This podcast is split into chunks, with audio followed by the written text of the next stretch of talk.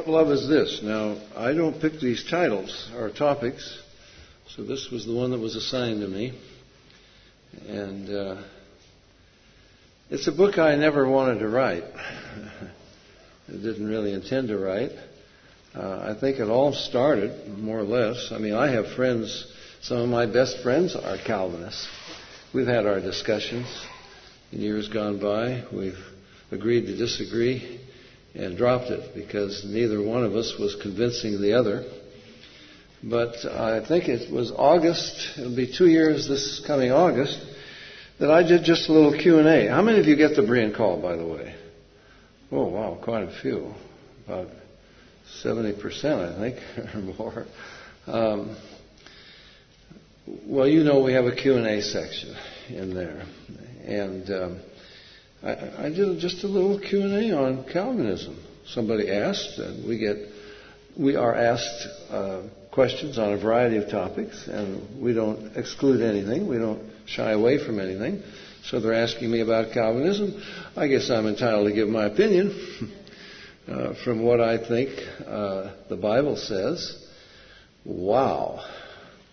Never received such a storm of angry letters from all over the world, many of them from pastors, who said things like, well, we've appreciated your ministry for the last 10 years, your stand for truth and against error, but now you have attacked Calvinism.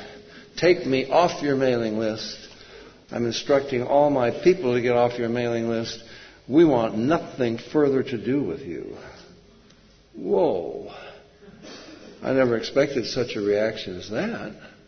I mean, I don't break fellowship with uh, Calvinists who disagree with me. It almost reminded me of the Catholics, and Greg would certainly relate to this. The Catholics call us uh, anti-Catholic because we disagree with them, but they don't call themselves anti-Protestant or anti-evangelical. You'd think it ought to go both ways. We're called Catholic bashers, but they don't call themselves uh, evangelical bashers. uh, well, the title of the book, my wife came up with it. She's a more gentle soul than I am. Uh, the subtitle is what I have as the title, I guess Calvinism's Misrepresentation of God. But the title, What Love Is This?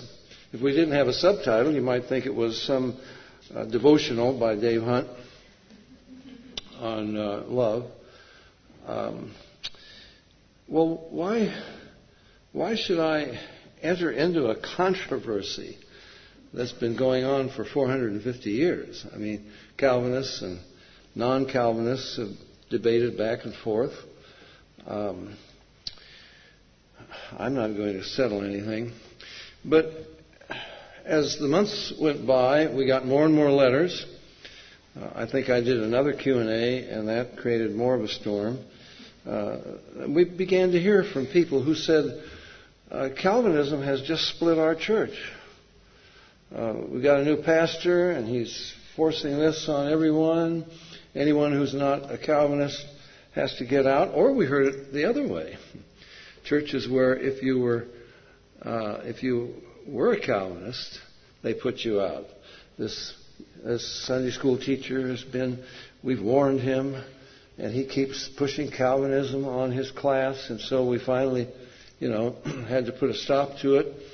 Uh, I began to find that Calvinists seem to be very aggressive, uh, more so than anyone else. I was astonished by that.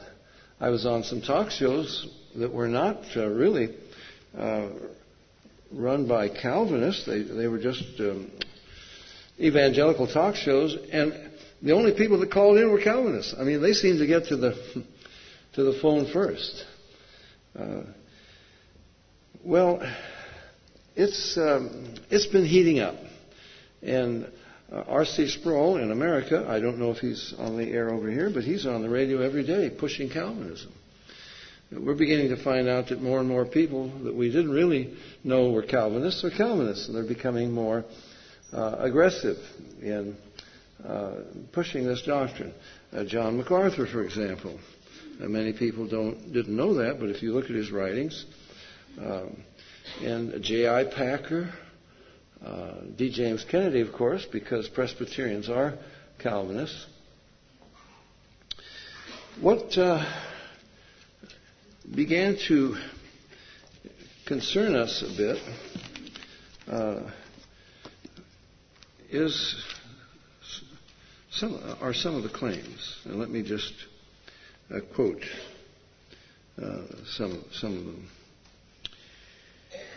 Calvinism, I'm quoting some Calvinists now, quote, Calvinism is pure biblical Christianity in its clearest and purest expression. Well, then if you're not a Calvinist, you're not a Christian, I, I, I, it seems to follow. Uh, John Piper, I imagine that name would be known at least to some of you, he writes, quote, the doctrines of grace, that is, total depravity, unconditional election, limited atonement, irresistible grace, perseverance of the saints, are the warp and woof of the biblical gospel cherished by so many saints for centuries. So, if Calvinism the five points of Calvinism are the, are the warp and woof of the biblical gospel, and you don't preach five point Calvinism, wouldn't it then follow you're not preaching the gospel? Uh, now it becomes rather serious. Uh, well, your own C.H. Spurgeon, by the way, most of you don't know, and I rarely mention this, my father named me after Charles Spurgeon. uh, my name, you know, you British, my father was British, and you British have sometimes multiple middle names. And uh, my father named me David Charles Haddon Spurgeon Hunt. My mother thought Spurgeon was a bit too much, and she redlined that one. So my name actually is David Charles Haddon Hunt. Okay? So Spurgeon and I should get along well. Uh, Spurgeon wrote, I do not ask whether you believe Calvinism. It is possible you may not, but I believe you will before you enter heaven. I am persuaded that as God may have washed your hearts, He will wash your brains before you enter heaven. Um, uh, John Gerstner uh, says, We believe, with the great Baptist preacher Charles Haddon Spurgeon, that Calvinism is just another name for Christianity. I'll just give you some other quotes. I mean, I would think your level of concern would, would rise a bit.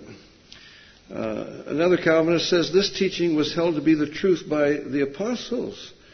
Another Calvinist says Christ taught the doctrines which have come to be known as the five points of, of Calvinism. Uh, another one says, well, this is a man named Coppes, a well known Calvinist. God's plan of salvation revealed in the Scriptures consists of what is popularly known as the five points of Calvinism. Uh, Loraine Boettner, uh, one of the great apologists against the Roman Catholic Church, says, quote, the great advantage of the Reformed faith is that in the framework of the five points of Calvinism, it sets forth clearly what the Bible teaches concerning the way of salvation. Another one says, quote, if you do not know the five points of Calvinism, you do not know the gospel, but some perversion of it. B.B. Uh, Warfield, uh, one of the classics, says Calvinism is evangelicalism in its purest and only stable expression. Another one says Calvinism is the gospel, and to teach Calvinism is in fact to preach the gospel. Well, I, I would think some of you might be a bit concerned now that you haven't preached the gospel yet, uh, if you haven't been preaching Calvinism. It's called Reformed theology. I get just a little bit upset about that. Uh, they've hijacked the Reformation. What do you mean, Reformed theology? John Calvin was eight years old when Martin Luther nailed his 95 Theses to the door of the Wittenberg Castle Chapel. Uh, there's a lot more to the Reformation than Calvinists. There were the Mennonites, there were the Zwinglians, I mean, there were a number of others.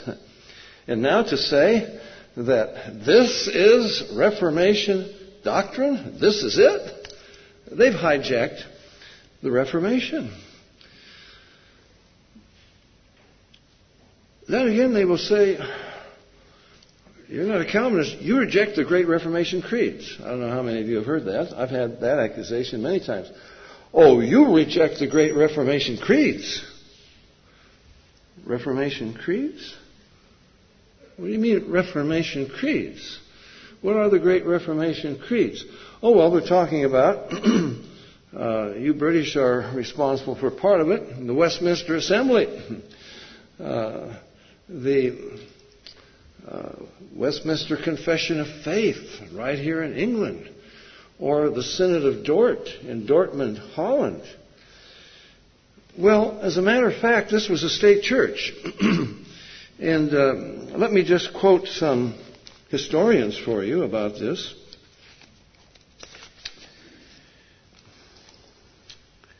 In 1643, I'm quoting G.T. Bettany, in 1643, the Westminster Assembly of Divines was convened by Parliament to reform the Church of England.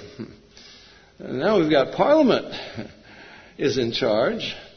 And I don't know if you would want Parliament to be in charge of reforming uh, your, your evangelical church today. They paid the salaries, they paid the expenses of these people. Uh, and uh, uh, he goes on, he talks about ejections of Episcopalians from their livings amounted to some thousands. So many vacancies were created, they could not be filled.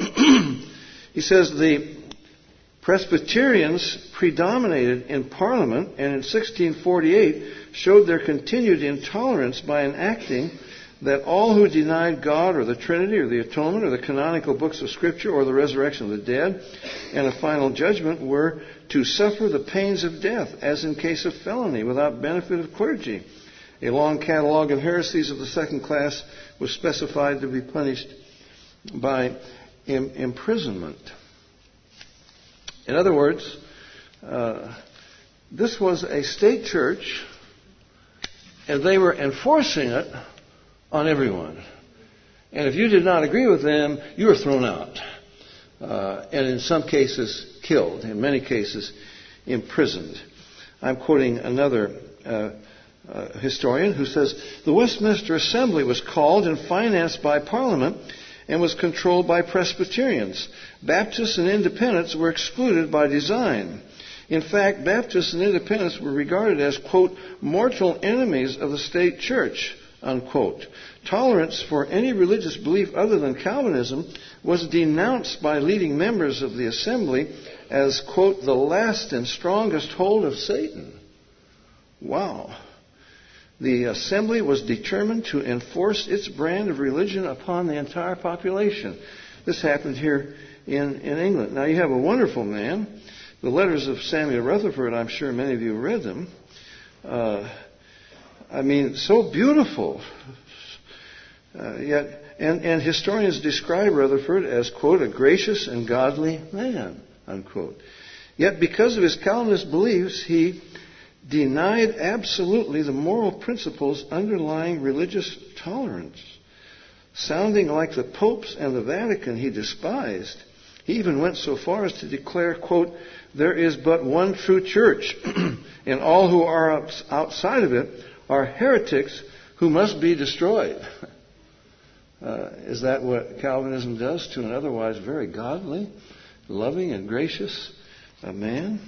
Roger Williams, one of the best known advocates of religious freedom in his day, published a protest titled The Bloody Tenant, means bloody tenet, of persecution for cause and conscience.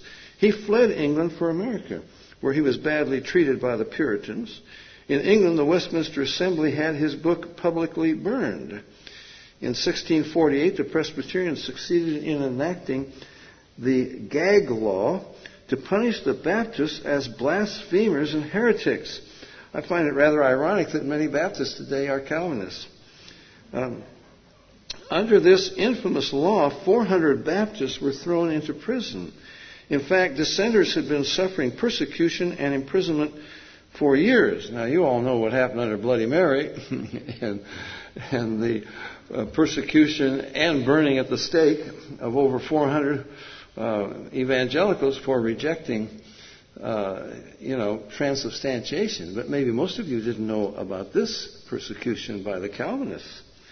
Um, Protestants suffering at the hands of fellow Protestants for not being Calvinists. Nearly 30 years before, the following entreaty titled, quote, A most humble supplication of many of the King's Majesty's loyal subjects who are persecuted only for differing in religion contrary to divine and human testimonies. That's the title he gave his letter. It was smuggled out of prison. And listen to what he said. Our miseries are long and lingering imprisonments for many years in divers counties of England, in which many have died and left behind them widows and many small children, taking away our goods, not for any disloyalty to your majesty, nor hurt to any mortal man, but only because we dare not assent unto and practice in the worship of God such things as we have not faith in, because it is a sin against the Most High. This is not the Catholics who are persecuting them. This was Protestant uh, England now, and they were being persecuted for not embracing Calvinism. Well, you say they're not that way today, and I guess they're not because they don't have the power to do it. But I can tell you that, wow, this book, I could not imagine what a storm it has created on the internet. And Mark just told you, tear the cover off and send it in, and we'll send you a copy of a, a book promoting uh, Calvinism. Well, what are they pushing, or what is the essence of Calvinism? There's something called TULIP, T-U-L-I-P, an acronym uh, uh, that uh, some, someone has said a beautiful flower but bad theology. Well, that depends upon your point of view, of course. And we may have some Calvinists in, in the audience today. Uh, pages 89 and 90 uh, I give you what they believe, uh, and I quote from the Westminster Confession and the canons of Dort and so forth to make sure that um, I'm, I'm, not misrepresenting them. And um, as most of you know, the T stands for total depravity. Now, uh, if you were asked, do you believe in total depravity? Probably most Christians would say, yeah, but I have some little question about total. What do you mean by total? Uh, but the Calvinist means by total depravity, he means inability. A non Christian, even those who have been elected and predestined to heaven by God from a past eternity, uh, until they have been regenerated, every person on this earth, uh, by nature, is unable to believe the gospel, unable to respond, unable to accept Christ. Totally unable. By total depravity, they mean inability. Okay? Uh, the U, of course, stands for unconditional election. That God decides on no basis uh, within the person um, has nothing to do with whether they, whether they believe or not. He decides to save them. Uh, let me quote the canons of Dort. That some receive the gift of faith from God and others do not receive it proceeds from God's eternal decree, which decree he graciously by which decree he graciously softens the hearts of the elect, however obstinate, and inclines them to believe while he leaves the non elect in his just judgment to their own wickedness and obduracy. L stands for limited atonement. Uh, Christ did not die for everyone. Uh, Calvinism is, um, is a bit difficult. In fact, I've been warned. I was warned by many, uh, even friends. Don't write a book about Calvinism. You don't understand it. I mean, this takes years of study. But if it's the gospel, if it's Bible, the Bible says that even a child can understand the scriptures. Now, 2 Timothy 3.15, uh, Paul writes to Timothy, he says, From a child you've known the Holy Scriptures that are able to make you wise unto salvation.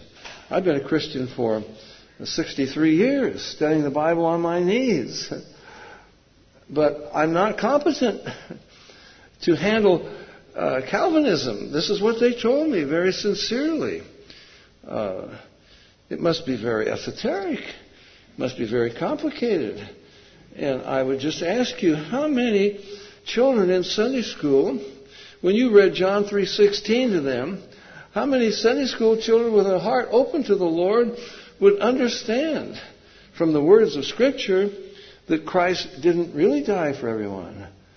That when it says God so loved the world, it only means He loved the elect.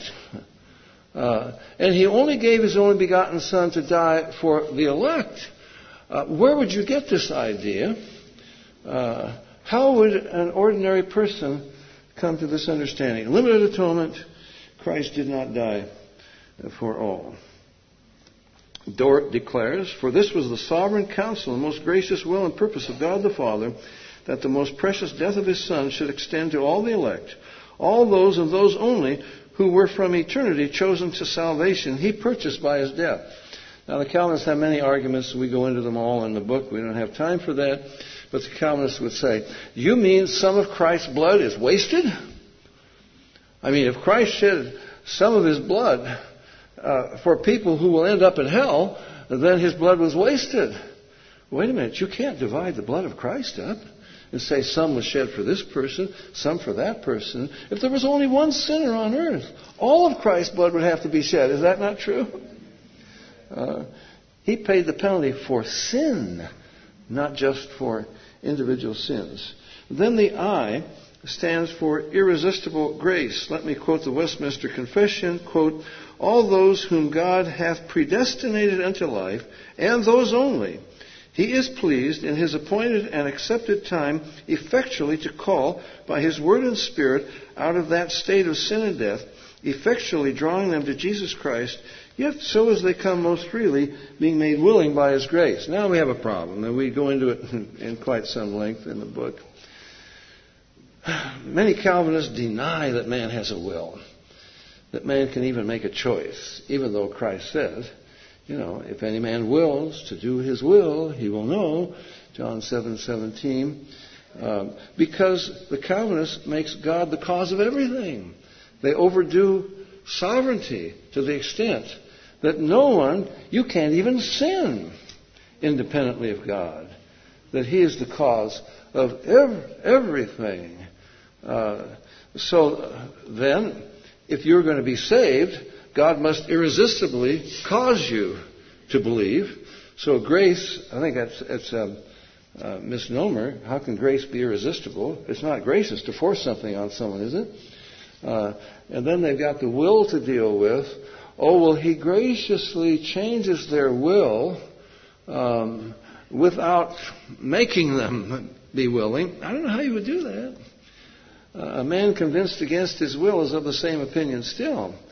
Now, uh, unless we gave this person a new will, no, they don't say that.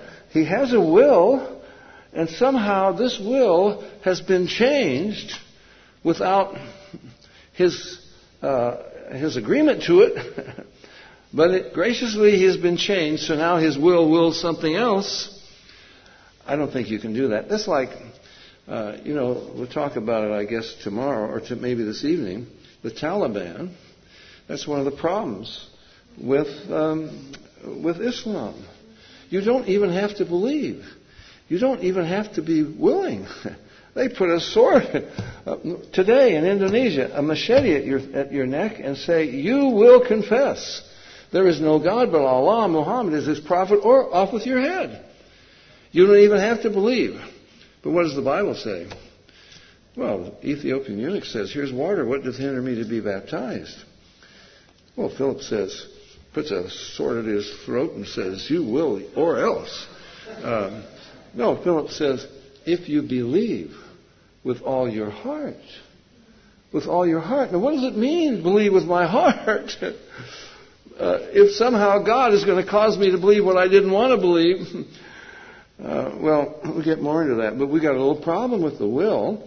Martin Luther wrote an entire book, The Bondage of the Will, and uh, I've had Calvinists say to me, Well, have you read Martin Luther's Bondage of the Will? Yes, I have, and I could punch enough holes in there to drive a fleet of trucks through it. I don't think too highly of Martin Luther's exegesis and, and, and, and logic, even. Uh, for example, he will take Psalm 73, where the psalmist says, I was looking at the, at the prosperity of the wicked, and I became envious of them. And because they, there are no bands in their death, I mean, they seem to prosper. And here I am, I'm trying to please God, and things are just going so bad for me. And then the psalmist says, So foolish and ignorant was I. I didn't realize their end. In the end, they're going to get it. And he says, So foolish and ignorant was I, I was as a beast before thee. Oh, Martin Luther jumps on that and he says, You see, the will of man is like a beast. If God rides it, it goes where God wants it to go. If Satan rides it, it goes where Satan wants it to go. That is not what that psalm is about. That is not what that psalm says. And Martin Luther does that continually um, in, in, in that book. And the Calvinist is, very firm. I'm getting ahead of myself, but that man does not have uh, a, a, a will. Well, the P, the I, irresistible grace, the P stands for perseverance of the saints. Uh, Westminster, that God will not allow any of the elect to lose the salvation which He has sovereignly given them. And uh, I thought that I was a, at least a one point Calvinist because I believe in eternal security, and I'm sure probably some of you here don't. Uh, but Jesus said, I give my sheep eternal life, they will never perish. I think if I had eternal life today and I didn't have it tomorrow, it would be a strange kind of eternal life. Uh, and it's not to my credit. And if I somehow have to continue uh, in the faith to such an extent that I keep my salvation, then I think I could walk the golden streets up there and boast a little bit. Lord, it was wonderful that you died for me, but I did do my part too. Uh, I kept myself saved. Um, Jesus said, He that hears my word and believes on him that sent me has everlasting life, shall not come into condemnation. That seems like a promise. But has passed from death to life. Now, I believe that I'm saved eternally because Christ promised that, and I have accepted his promise. But the Calvinist believes he's saved eternally because he's one of the elect. Whoa, now we got a problem. We'll get to that. How do you know you're one of the elect? That is a real problem. It plagued the Puritans with doubts about their salvation, and I will even, if I get to it, I will even quote to you uh, R.C. Sproul. Uh, I think that name would probably be known, uh, expressing his doubts about his salvation because his performance wasn't quite up to what he thought it ought to be. Okay, so I don't think you could come to these conclusions uh, just as an ordinary person reading the Bible. Um, Calvinism has been imposed on the Bible. And they have this framework of belief.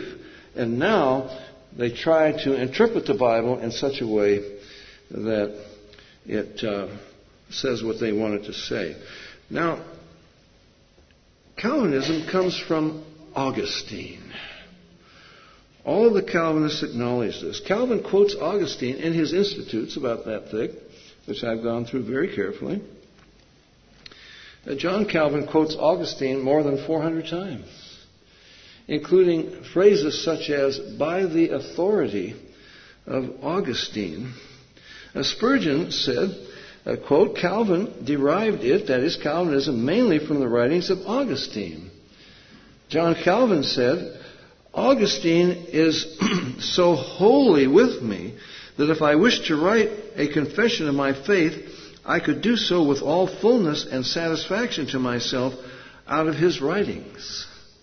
I quote many Calvinists uh, in, in the book who just one after another says, well, R.C. Sproul says, quote, Augustinianism is presently called Calvinism or Reformed theology. They all acknowledge John Calvin is not the originator of Calvinism.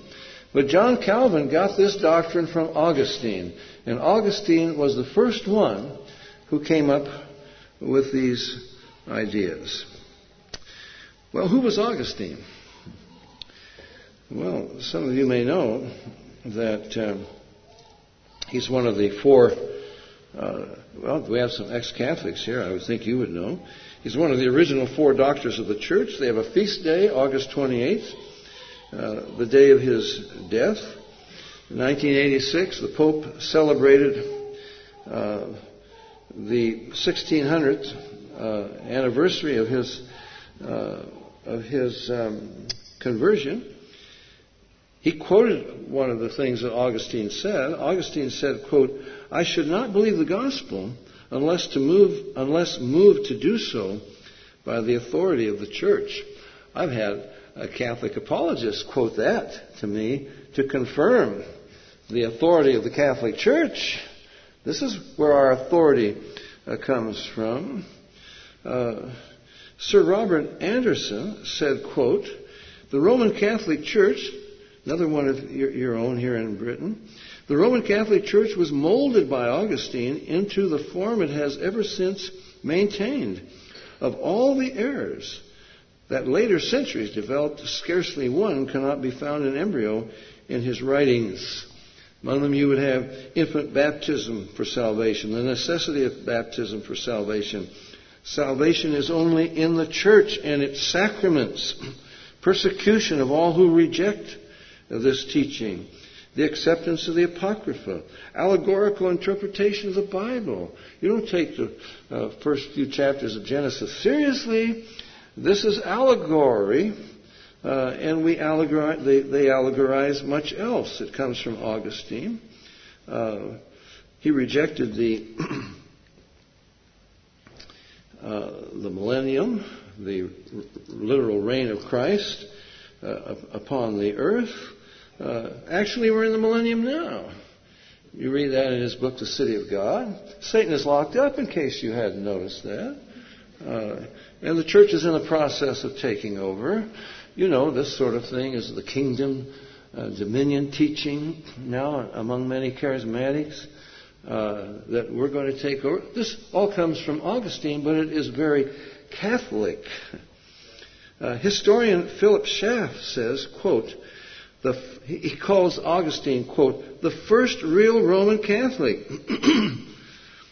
the principal theological creator of the Latin Catholic system as distinct from evangelical Protestantism. Pardon me. Let me quote John Piper.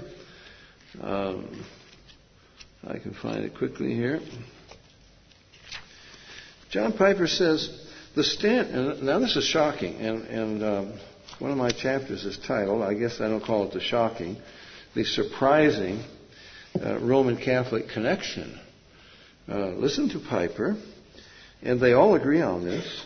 The standard text on theology that Calvin and Luther drank from was Sentences by Peter Lombard. Nine tenths of this book consists of quotations from Augustine.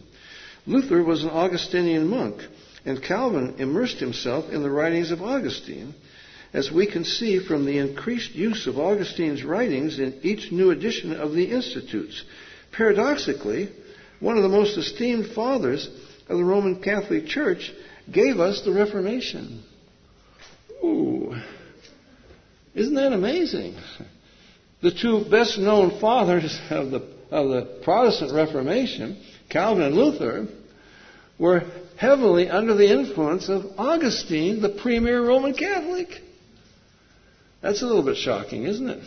Now, that would explain to you why Reformed churches today still believe in infant baptism for salvation. That uh, would include uh, your own church here, Church of England, doesn't it? Uh, isn't that what they teach? Now we got a problem. You will find this. This is what the Reformation left all across Europe. I talk to these people all the time. They were never saved. They got baptized. They got catechized. They got reformed. I'm, I'm sorry. Uh, they were confirmed. And I've had them say to me, we, we were inter- we went to our confirmation because you got a lot of gifts from your relatives. At least that's in Europe and Germany and so forth. Uh, and then they get married in the church and they get buried in the church. Other than that, they never darken the door of the church. And it has turned many, many people against Christianity, so called. Uh, And uh, look, if I was baptized as a baby and that saved me, uh, and this goes for Lutherans as well as Presbyterians, then you wouldn't preach the gospel to me. Paul said the gospel is the power of God unto salvation to everyone who believes it. But why would you want me to get saved when I already was regenerated, all my sins forgiven as, as an infant when I was baptized? Now we've got a very serious error. Uh, and in fact, John Calvin said, the one sure way to know you're one of the elect is if you were baptized as a baby even by a fornicating, godless, unbelieving Roman Catholic priest, and you have faith in your baptism. You know, these people were called Anabaptists, remember? Baptized again. These were people who had been Catholics. They got saved by the grace of God through believing the gospel, faith in Christ, and they said, but baptism is for believers. Didn't he say to the Ethiopian eunuch, if you believe with all your heart, and a baby can't believe it, doesn't even know anything. We ought to get baptized now as believers. And they were hated, persecuted, and killed, not just by the Catholics, but by the uh, Lutherans and the Calvinists. Is that not true? You still find that animosity today. I don't know about in England, but I know the continent much better. And someone who gets saved and gets baptized out of the Lutheran church or a Calvinist church, there, wow, their family won't have anything to do with them in many instances. Not always, but in many instances. You have denied the efficacy of your infant baptism. Uh, and that's a very serious, uh, serious problem. So we have something rather astonishing the Catholic connection to both Calvin and Luther. And what it has left in the so called Reformed churches uh, through the Reformation process. Now, Augustine was called the father of the Inquisition. Uh, he was a Constantinian. Remember Constantine, the Roman em- emperor? Um, he gave freedom to uh, the Christians. I mean, what's the point of persecuting the Christians? I mean, they, they don't get drunk. They don't carouse. They're honest. They're moral. They're hard workers. Why are you killing them? Maybe some of this will rub off on the rest of them. They're good citizens. And he was not a Christian. He continued to offer sacrifices to pagan deities. He continued to preside over the pagan uh, feasts as head um, of the pontifical college. Uh, he didn't stop the uh, sacrifices to the great goddess Vesta, uh, put out the Vestal virgins. He had the sun god, not the son of God, on his coins and so forth. That's Constantine. All he was interested in was uniting his empire. And if you want to study ecumenism, study Constantine. He's the first ecumenist. He called the Great Ecumenical Council, 325 AD, the Council of Nicaea. He presided over, gave the opening speech, and so forth. And he thought by giving freedom to these Christians, he could unite his empire. To his shock, he found out these Christians are divided. They don't get along with one another. And so he called the Council of Nicaea to straighten out certain things, and he imposed, finally, uh, you will agree or else. And that's what Augustine did. The controversy with the Donatists. You remember the Donatists? Uh, they were a little bit uh, upset because some of the bishops and, and, and ordinary believers as well had renounced Christ under the persecution of Diocletian and others. To save getting killed, they had renounced Christ. And now, when when Constantine comes in power and he's giving freedom to the church, uh, they said, well, we didn't really mean it. We really were Christians the whole time. And they were embraced back into the church. As well as people, I mean, Augustine, I could quote Augustine. He says, You go to church today, you'll see sorcerers, astronom- astrologers, clients uh, uh, of these people. You'll see people wearing amulets. And so, I mean, The same pagans that go to the pagan festivals are in the church. Augustine thought that was fine. Everyone must be in the church. The Donatists said, no, the church should be believers. Only true believers. And these people who renounced Christ under persecution, they're going to have to repent of this and they're going to have to get saved again and uh, be baptized. And Augustine was not happy. They wanted a pure church.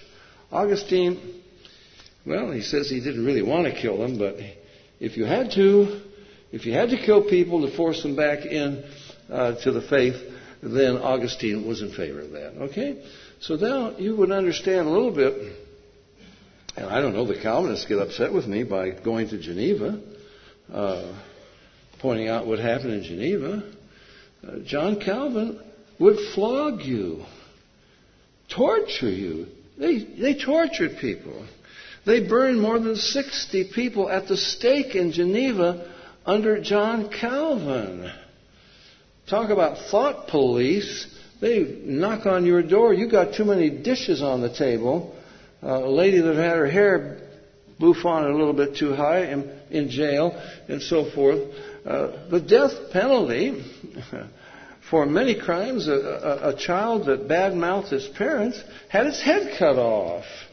So John Calvin, because he believes in a God who forces people into heaven with irresistible grace, it's called, uh, and a God who doesn't care that millions, probably billions, go to hell. In fact, he has predestined them to go there and has made it out so that they can't even understand the gospel. He will not give them the grace they need to understand and to believe. Well, I think maybe that would flavor your actions, wouldn't it? And I have Calvinists who try to defend John Calvin. And they say, well, yeah, but you know, everybody did it in those days.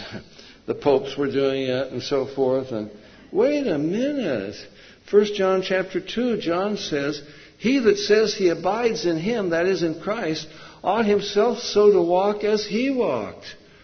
It doesn't matter what society you live in, what time in history you live in. Is not my life supposed to reflect Christ living in me? But I don't think you would find that in John Calvin. Oh, he was very kind. He prayed a lot. He wore himself out preaching sermons. He also tortured those who disagreed. He also banished them, flogged them, and, and, and so forth. Well, that comes from Augustine, who's been called the father of, of the Inquisition.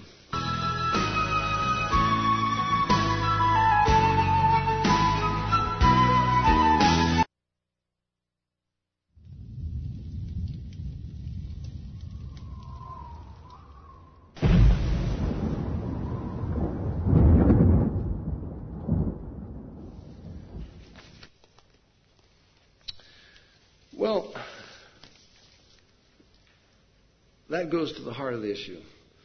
What love is this? God is love. And you can get in lengthy discussions with Calvinists, and you can go round and round on the finer points of doctrine. Let me just point this out. The bottom line, what all of their arguments are aimed at, is to prove to you that God does not love everyone, that God does not want everyone in heaven, that Christ did not die for everyone, but that in fact God is pleased to damn millions, and you would have to say billions, to hell. Now, when I say to the Calvinists, uh, I talk about uh, a, a relatively few elect the Calvinist says, no, no, we don't mean few elect. I mean, uh, there's a great multitude in heaven. That's what the Bible says of every tribe and tongue. Well, yes, but I say, look, don't jump on me for saying that. Jesus said it, didn't he? Didn't they ask him, Lord, are there few that be saved? Jesus said, strive to enter at the straight gate. Straight is the gate, narrow is the way that leads to life, and few there be that find it. Broad is the road that leads to destruction, and many there be that go in thereat. Now you've got two choices. Either the broad road filled with people on their way to hell is because they have made a choice of their own free will. And they have rejected a gospel that they could have believed if they wanted to, or God predestined them to go to hell. And the vast majority of mankind, this broad road is because God predestined them from eternity past. And that's what Calvinism teaches. And John Calvin said, it is to the glory of God. It is his good pleasure that he damns so many. So we have to decide. And this is this is the uh, the issue in essence. Does God love everyone? God is love, the Bible says. It tells us his tender mercies are over all his works. Psalm 86:15 But thou, O Lord, art a God full of compassion and gracious, long-suffering, plenteous in mercy and truth. And he requires us to be the same, does he not? Didn't Jesus say, Be ye merciful as your heavenly Father is merciful? But if my heavenly Father is only merciful to certain ones, then I can be only merciful to certain ones, right? If I'm to be merciful as my heavenly Father is merciful. But Micah 6 8 says that I am to love mercy. And uh, Micah uh, 7:18 says that God delighteth in mercy. Ephesians 2:4 says he is rich in mercy. And I quoted already Psalm 145:9 his tender mercies are over all his works. And Romans 11:32 tells us that God has pronounced both Jew and Gentile, quote, all in unbelief, that he might have mercy upon all. I believe that the Bible teaches that God loves everyone. He's not willing that any should perish. The Calvinist says, no, that means he's not willing that any of the elect should perish. Um, 1 Corinthians 13:4 says, you know it well, love is kind. Love is kind. How can you interpret predestining multitudes to eternal torment as being kind. That's not a matter of God's sovereignty, understand. God has the right to send anybody to hell that he wants to, right? We would agree with that. He's sovereign. I can't argue. In fact, we all deserve to go to hell, right? That's not the issue. The issue is, is God kind? Is he loving? Uh, I don't think it's loving to send people to hell predestine them to go to hell. They can't even believe the gospel. They don't have a chance. Well, we'll get more into that. I think it's a misrepresentation of, of God. Listen to J.I. Packer. Quote, God loves all in some ways. Everyone whom he creates receives many undeserved good gifts. He loves some in all ways that is, he brings them to faith, to new life, and to glory according to his predestinating purpose. The Calvinist uh, tries to say, uh, well, let me quote a British editor. I, I, I, editor, uh, you would know him. I'm not going to give his name. He wrote to me a bit angrily. He said, quote, the plain truth is that God does not wish to save all men.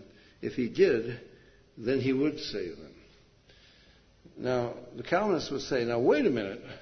You mean to say that someone can, uh, you mean to say that it is God's will, he, would, he wants all, all to be saved? That's what the Bible says. And you mean to say that man can frustrate God's will? Well, they do it all the time.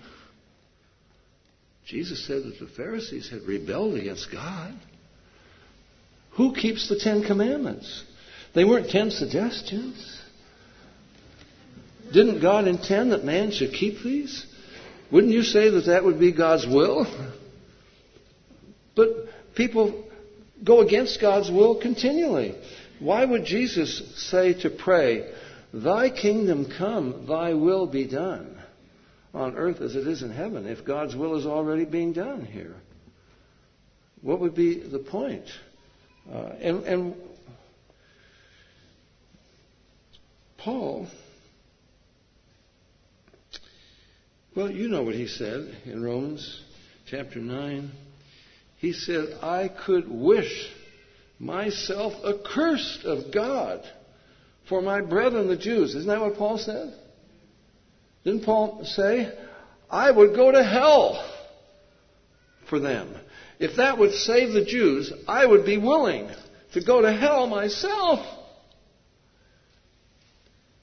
I don't know that any of us could say that, but that's what Paul said. Where did he get this love? Where did he get this compassion? For mankind.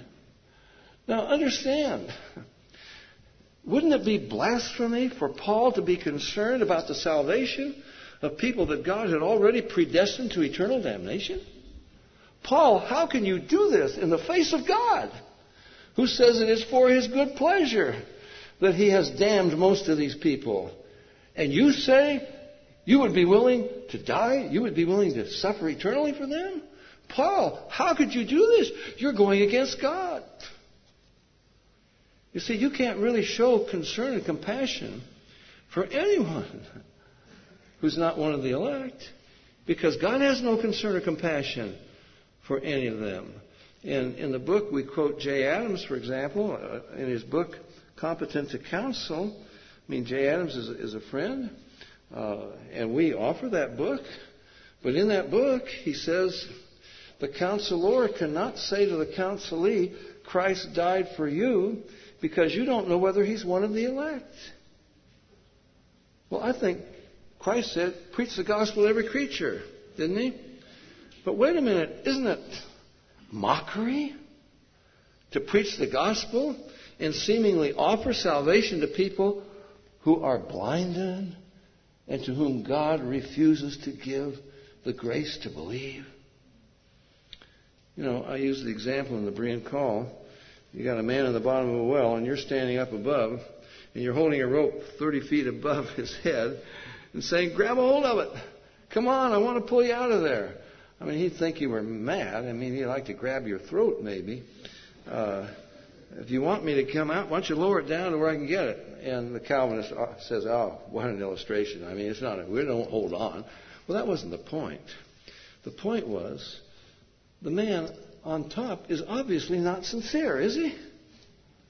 And for God to plead with people to repent, from whom he withholds the very grace that they need, and without it they can't repent, and yet he pleads with them to repent, but at the same time he withholds what they need to repent. I don't think that's sincere. And I don't believe that's what the Bible teaches. But that's what Calvinism has done. I think it's a misrepresentation of God.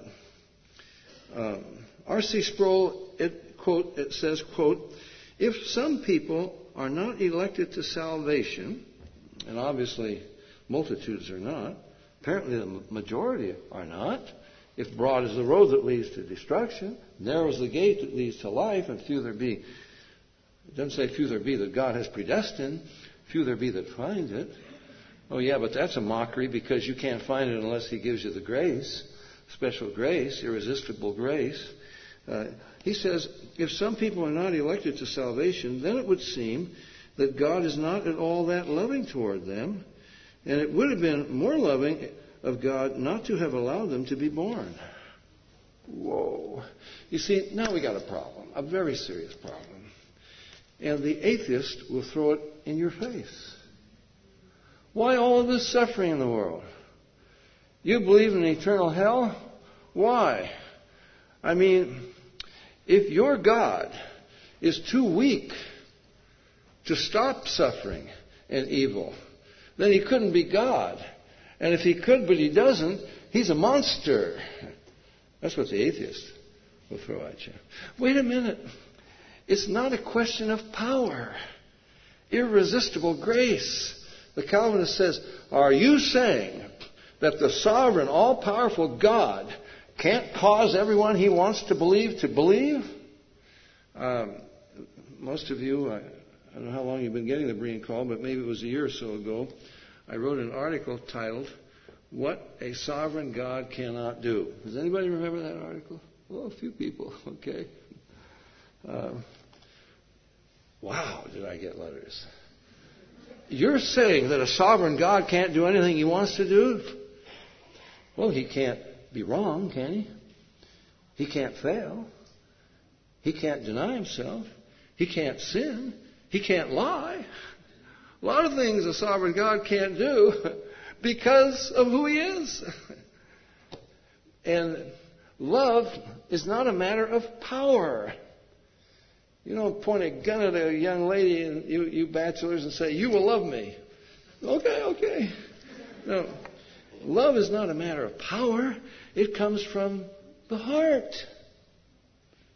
God has given us the power of choice so we can love Him. He wants to win our hearts. He says, Come now, let us reason together. What's the point of God reasoning with anyone? We can't understand His reasoning until He has regenerated us, till He gives us the grace.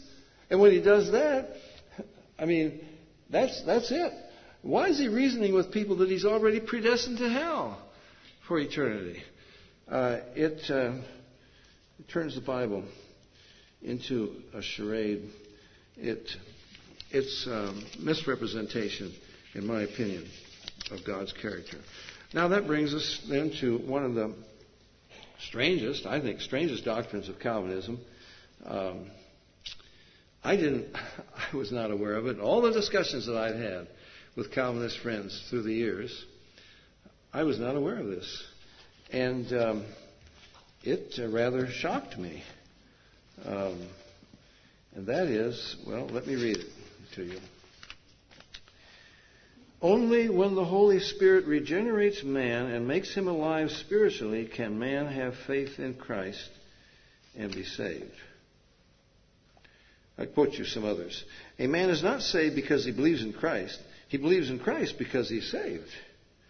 A man is not regenerated because he has first believed in Christ, but he believes in Christ because he's been regenerated. We do not believe in order to be born again. We are born again in order that we may believe. Whoa. Does that seem a little bit topsy turvy to anybody? Uh, I was shocked. Well, here's how they will indoctrinate you uh, in a good Calvinist college. You're my, I'm the professor. You're my introductory uh, religion class, and I say, class, how many? What, what do you think? What comes first, faith or regeneration? Oh, you say, faith, of course. Ah, wait a minute, class. Don't you understand? The natural man is dead in sin. Now, how is a dead person going to believe? Well, class is a little bit confused. Well, I mean, I guess you're right. I mean, yeah, know, uh, know, I say, don't you understand? God has to sovereignly regenerate you. He's got to give you life before you can believe. And it's only after you've been regenerated that then He gives you the faith to believe. He can't give dead people the faith to believe. Well, Jesus did say, didn't he, in John 5, the hour is coming and now is when the dead shall hear the voice of the Son of God, and they that hear shall live. They apparently live because they heard his voice, and they only live after they've heard his voice, and these are dead people. He's talking about dead in trespasses and in sins. In contrast to what he says next, the hour is coming, not now is, talking about a resurrection, when all that are in the graves shall hear his voice and come forth. Some of the resurrection of life, some of the resurrection of damnation. So the Calvinist has made a basic error. In order to impose his view on Scripture, he has equated spiritual death with physical death. And you hear them talking about all the time. A corpse can't do anything. Corpse can't believe. How can a corpse believe in Christ? Yeah, but corpse can't, a corpse can't disbelieve either, can it? A corpse can't sin or be held accountable. You made a, you got a problem. You're equating spiritual death with physical death. But a spiritually dead person is physically alive. And they have the capacity to believe. They even have the capacity to do good things. Jesus said, You being evil, know how to give good gifts to your children. Jesus said that uh, we should do good. Didn't he say to his disciples? Even, even the ungodly do that. They know how to be good at times. Uh, there are some, I mean, how are you going to explain? Here's an unsaved man, a, a soldier, and he throws himself on a hand grenade to save the lives of his buddies. That's happened. Well, we have to be regenerated. Listen to what John Calvin said. This is where it comes from. Uh, he's, you see, where, where, would they, how would they support this from Scripture? Well, John 1.13, which were born not of the flesh, not of blood, nor of the flesh, nor of the will of man, but of God. Calvin says, see there, you're going to be born again. It's got to be God. It's not man's will. God has to do it. I have uh, been studying this now for intensely for uh, over about a year and a half. I never found, I couldn't find any Calvinist writer who acknowledged that John 1:12 preceded John 1:13. They assiduously avoided, seemed to me, verse 12. Well, let's go back to verse 11. He came unto his own, his own received him not. Verse 12. But as many as received him, to them he gave the authority to become the sons of God. You receive him, then you become a son. Even to those who believed in his name, then verse 13 says, which were born. Not of blood, nor the will of man, the will of the flesh, but of God. So it very clearly says, you believe, you receive Christ. Then you are born. Look, I can't force myself on God. I can't make him born me again. you know. Uh, when Jesus said, You haven't chosen me, I've chosen you. Well, the Calvinist takes that as a, as a great verse. But wait a minute. I have employed several hundred people in my life. I could say to any of my employees, You didn't choose me, I chose you. But that doesn't mean that I forced them to become my employee. They had to give their assent, right? All I'm saying is, you could not force yourself on me.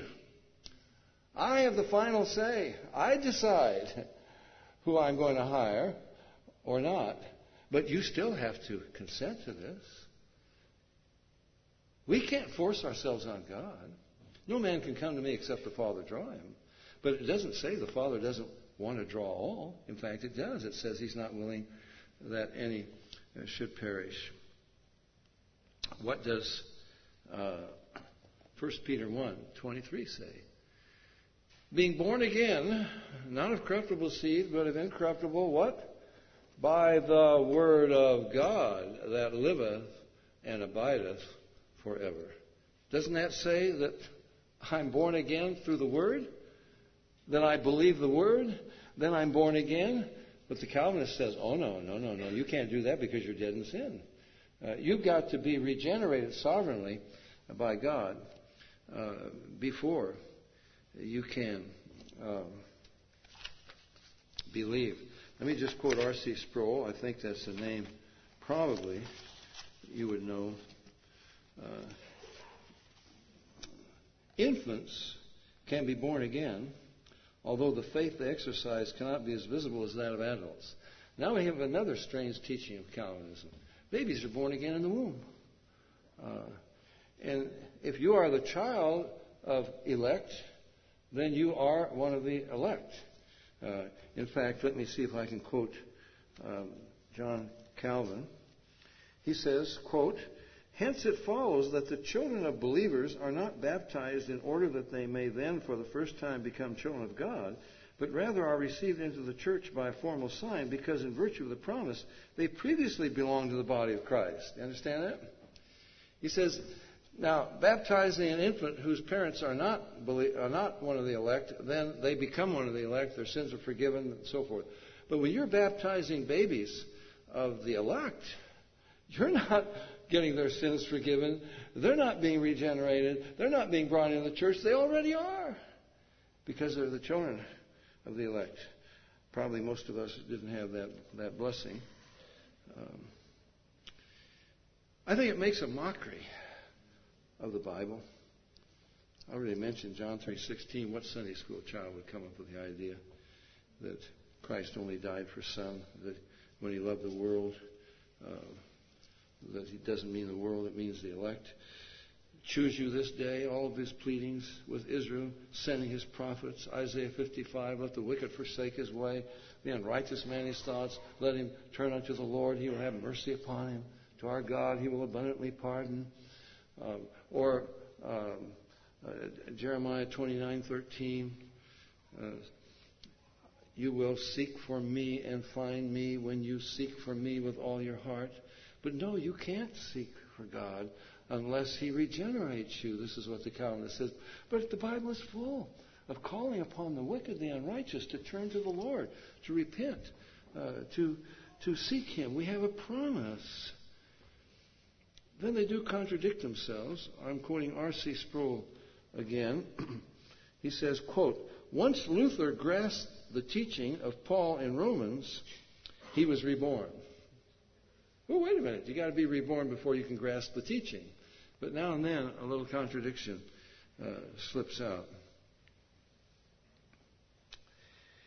The world, the word world, must be changed to elect in 20 scriptures. Whoever, whosoever, and all must be changed to elect uh, 16 times each. Uh, every man must be changed to elect six times.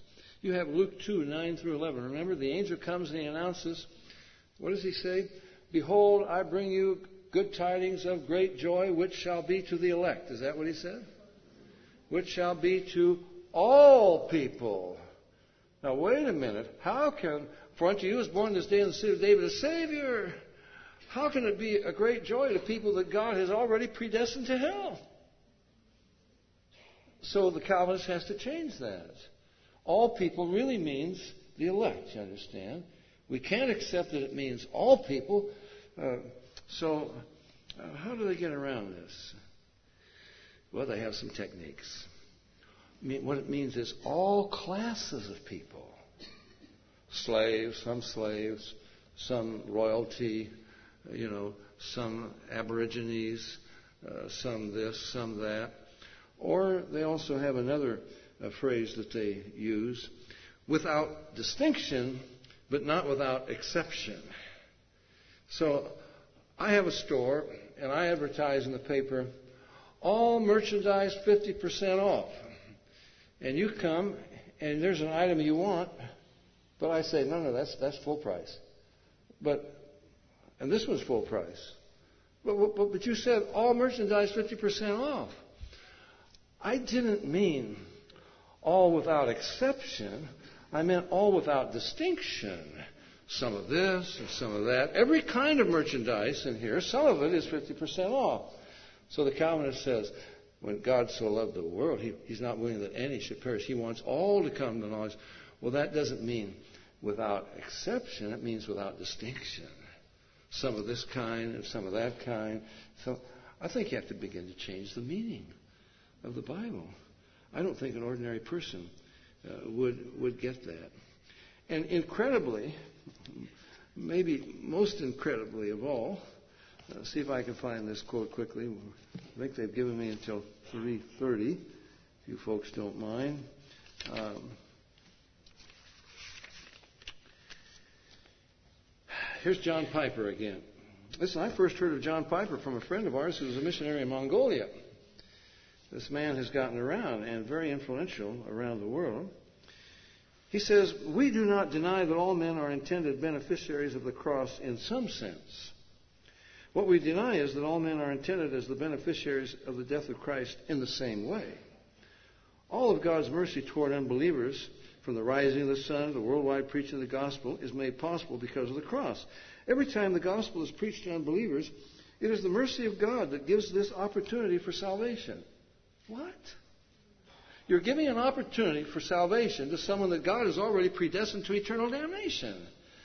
And isn't this a wonderful manifestation of God's grace that you preach the gospel to them? Have these people gone mad?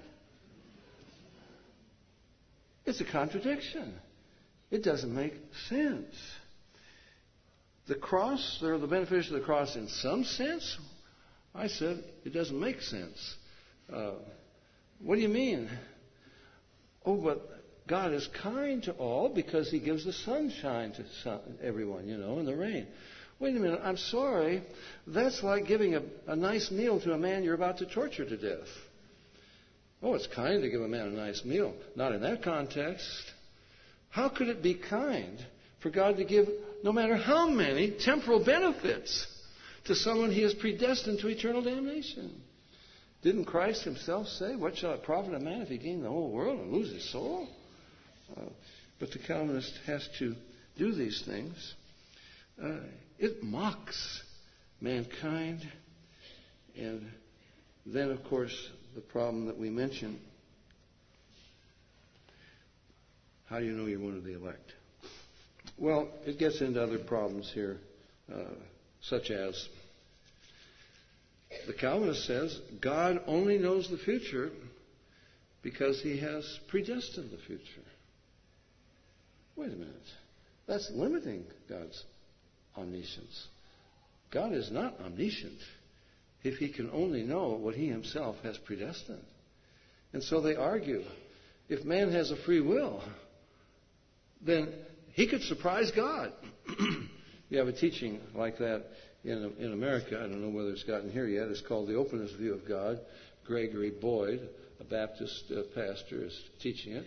Uh, YWAM, Youth with a Mission, maybe you're not aware of it. They've taught that for many years, uh, at least going back 30, uh, no, more than that, 30 years. Gordon Olson, a gentleman, was teaching it many uh, years ago. Joy Dawson has taught it for many years. God is surprised. He doesn't really know what's going to happen, but when it happens, then he, as God, he steps in and tries to deal with it. But the Bible very clearly says, known unto God are all his works from the beginning of the cosmos. right? Well, how could God know everything he's going to do if he doesn't know some things that men are going to do?